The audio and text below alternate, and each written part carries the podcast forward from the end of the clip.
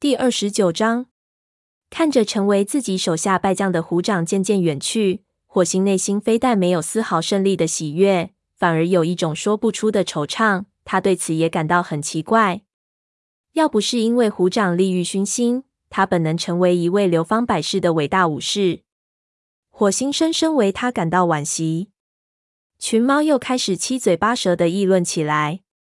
奔风突然问。如今谁将成为我们的副组长呢？火星望了望蓝星，看他是否有当场宣布的意思，却见他沿着高岩径直往巢穴走去。他一路低垂着头，四肢重重的拖在地上，似乎生病了。看来副组长的人选还有待敲定。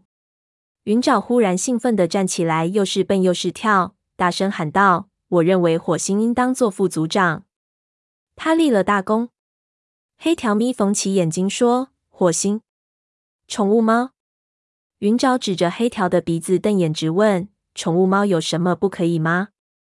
火星正要跑过去喝止住他，白风已走到黑条和云沼中间，吼道：“够了！依照习俗，蓝星会在午夜前宣布他的决定的。”云沼也不多说什么，蹦蹦跳跳着找其他学徒玩去了。火星松了口气，他看得出来。他的徒弟还没有意识到刚刚过去的这件事情的严重性。年纪大些的武士们多与虎掌交好，此时彼此面面相觑，似乎天就要塌下来一样。火星走到灰条和炭毛身边，灰条抬起头说：“你想当副组长吗？”虽然他眼睛里充满了痛苦的眼神，嘴里还在往下滴血，但与前些日子相比，已多了些活力。仿佛这场恶斗和虎掌罪行的暴露，使得他暂时忘却了生离死别的悲痛。听见灰条这样问他，火星忍不住有些激动。雷族的副族长。不过激动时间不长，他便意识到这个副族长的担子不是一般的重，将一盘散沙般的众猫聚集起来，重新拧成一股绳。于是他说：“我不想当，而且蓝星也不可能选中我。”他站起来，抖了抖脑袋。似乎要将这些想法去除掉。他问灰条：“你感觉怎么样了？你的伤很重吗？”炭毛说：“他不会有事的，不过他的舌头被扯烂了。”火星，你能帮我把黄牙请来吗？愿意效劳。火星最后看见黄牙时，他正拖着断尾回巫医巢穴。在大家责问虎掌时，他也没有露面。火星穿过会场，走进香薇通道。还在通道里，他便听见黄牙的说话声。也许是黄牙的语气很不寻常的缘故吧。他停在香薇通道里，没再往前走。只听黄牙喃喃地说：“还在撒谎啊，断尾！你已经失去一条性命了，不过你会好起来的。”断尾恨恨地说：“你什么意思？如果我还有一条命？”为什么伤口会这么痛呢？由于失血过多，他说话时有气无力。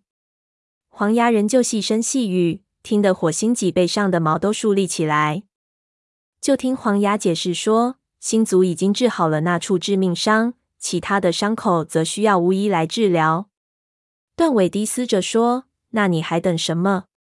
你这老不死的，快治呀！给我些止痛的药。”好的。我会给你的。黄牙的声音突然变得冷冰冰的。火星听得暗暗心惊。给你，把这些浆果吃下去，你就再也感觉不到痛苦了。火星透过香薇叶子间的缝隙往里瞅，看见黄牙正往爪子上涂抹什么东西，然后他小心翼翼地用那只涂抹过东西的爪子，将三枚鲜红色的浆果推到断尾面前，又引着他触摸到它们。火星猛然间回想起落叶季的那个大雪天。云沼盯着一株矮小、黑色叶子的灌木，灌木上结了许多鲜红色的浆果。他还记得炭毛当时说，这些浆果含有剧毒，因此被称为“死亡浆果”。仅一颗就能要你的小命。火星正要加以阻拦，但却迟了一步。断尾已经将那三枚浆果塞进嘴里。黄牙面无表情的看着他吃进肚里，附在他耳边小声说。你和我的那个族群将我赶出家门，我才来到这里。像你现在一样，我原本是个俘虏，但雷族对我很好。最后，他们给予我充分的信任，让我做他们的巫医。本来你也能赢得他们的信任，但现在还有谁会相信你呢？”段尾轻蔑地哼了一声，说：“你以为我会在乎吗？”黄牙凑得更近，眼光闪烁不定。我知道你什么都不在乎，段伟，不在乎你的族群，不在乎你的荣誉，也不在乎你的亲人。段伟咬着牙说：“我没有亲人。”错了，你的亲人远在天边，近在眼前。我就是你的妈妈，段伟。段伟的喉咙里发出古怪的呵呵声。似乎是在竭力笑出声来。你的脑子一定是被蜘蛛丝给缠住了，老东西。巫医永远都不会生孩子的。这就是我为什么要将你抛弃。黄牙的声音中充满了历经岁月沧桑所酿成的苦涩。但我从来也没有停止过关心你。当你还是一名年轻的武士时，我便为你感到骄傲。他的语气渐渐严厉。可是你竟然杀害了残星，你的亲生父亲。你杀了族群里的幼崽，还让我替你背负骂名。你会彻底毁了我们的族群，所以现在是对这场罪孽做一个了断的时候了。了断？你什么意思？你这老……断尾想站起来，但四肢一软，重重的摔倒在地上。他高声惨叫，叫得火星骨头里都冷飕飕的。你做了什么？我的腿，我的腿麻木了。我不能呼吸。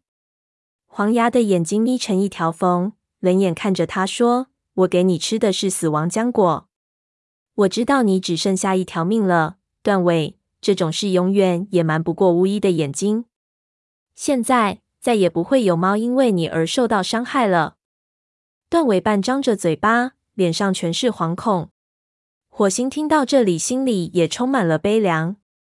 此时，断尾已说不出话来。他躺在地上，四肢不停地抽搐，胸口上下起伏，竭力想吸进空气。火星再也不忍心看下去，于是他悄然走到香薇通道外，卧在地上，身体不住地颤抖。终于，他听到里面传出断尾最后挣扎的声音，然后一切归于沉寂。他原本想离去，但既然答应了炭毛，他只得硬着头皮往里走。他故意重重落下脚步。让黄牙以为他刚来。段尾一动不动地倒在巫医巢穴前的一小片空地上，年老的黄牙卧在他身边，鼻子抵在他的侧腹上。听见火星进来，他抬起头，眼睛里充满了痛苦的神色，似乎一下子又苍老虚弱了许多。不过，火星知道他性格坚韧，断尾的死所带来的悲痛并不能击垮他。只听黄牙解释说：“我用尽了所有方法。”但他还是死了。火星不忍心戳穿他的谎言，他会把刚才耳闻目睹的事情永远的埋在心底。他努力保持声音平静，说：“炭毛要我来问你，舌头被撕裂该怎么治？”黄牙挣扎着站起来，仿佛因为触碰了死亡浆果，四肢也变得麻木了。他声音沙哑着说：“告诉他，我就来。我去取些治舌头的药。”他脚步蹒跚地走进巫医巢穴，没有再向断尾的尸体回头望上一眼。这一天一连串发生了这么多事，火星只觉得精疲力尽，身子刚一沾着窝，立刻便沉入了梦乡。梦里，他站在一处高地，风呼呼地刮着，头顶上方的银河闪烁着清冷的光芒。这时，身后飘来一股温馨、熟悉的幽香。他转过头一眼，便瞅见了斑叶。斑叶走上前，和他轻柔地对触了一下鼻子，轻声说：“星族在召唤你，火星，不要害怕。”然后他渐渐隐去，只留下火星孤零零的站在那里。当然，还有刮着的风和闪烁的星。火星心里迷惘，寻思：星族在召唤我。这么说，我快要死了吗？他心里一惊，从梦中醒来，发现自己安安全全的躺在昏暗的巢穴里。顿时松了口气，身上的伤口还在火辣辣的痛，站起身时腿脚也不大听使唤，不过力气却在逐渐恢复。他回想起梦中的情景，忍不住浑身发抖。刚才半夜是在预言他的死亡吗？接着他发觉此时巢穴里倒还真有些冷。若在往日，大伙儿都睡在巢穴里，巢穴里便暖暖和和的，现在却是冷冷清清。巢穴外一片嗡嗡议论声。火星走出巢穴，此时不过黎明时分，却见几乎所有的猫都已经聚集在了会场上。沙风从猫群中挤出来，着急地说：“火星，午夜都已经过了，蓝星还没有任命新的副组长。”什么？火星吃了一惊。武士守则被打破了，他喃喃地说：“星族会怪罪下来的。”沙风激动地摇着尾巴，继续说：“我们不能没有副组长啊！”可是蓝星一直窝在巢穴里，白风想同他谈谈，也被他轰了出来。火星说：“他因为虎掌的事情受到了惊吓。”沙蜂说：“但他可是这个族的族长啊，他不能总待在自己的巢穴里。”把我们都给忘了吧？尽管沙蜂说的没错，但火星人很同情蓝星目前的处境。他知道蓝星一直倚重虎掌，即使在自己的指控下，他仍然对虎掌的忠心坚信不疑。他选虎掌做副组长，给予他充分的领导权。可想而知，当他发现虎掌背叛了自己，而自己再也不能依靠虎掌的力量和武艺时，他内心的震撼会有多么强烈？火星说：“他不会忘记。”话到一半止住了。只见蓝星从巢穴里走了出来，样子显得非常苍老。他没像往日般跳上高岩，而是在高岩前坐下。在大家好奇的议论声中，只听他用沙哑的声音喊道：“雷族同胞们，我现在要指定新一任的副组长了。”所有的猫都竖耳倾听。会场中刹那间鸦雀无声。我站在星族面前宣布这项任命，让祖先们见证我的选择。蓝星顿了顿，低头凝视着爪子，半晌没有下文。火星甚至怀疑他是不是忘了自己要说的话了。也许他直到现在还没有决定下届副组长的人选。有几只猫开始不安的小声嘀咕起来。这时蓝星抬起了头，大家又都安静下来。他字正腔圆的高声宣布，新一任的副组长将由火星来担任。宣布完毕后，随即步伐僵硬的回到组长巢穴里。整个族群都惊呆了。火星的心里就如同被一根刺猛扎了一下。他来当副组长，他真想换回蓝星，告诉他一定弄错了。他还只是个武士而已。接着，他听到云沼欢快的吆喝声，我就知道。火星是新的副组长喽。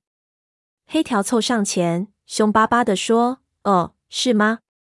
哼，我可不会听一只宠物猫的命令。”有些猫开始过来向火星表示祝贺。